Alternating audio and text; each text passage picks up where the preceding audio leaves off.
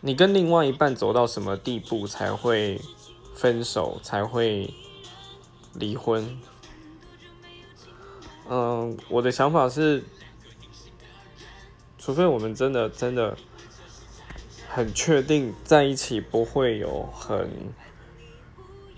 很明确的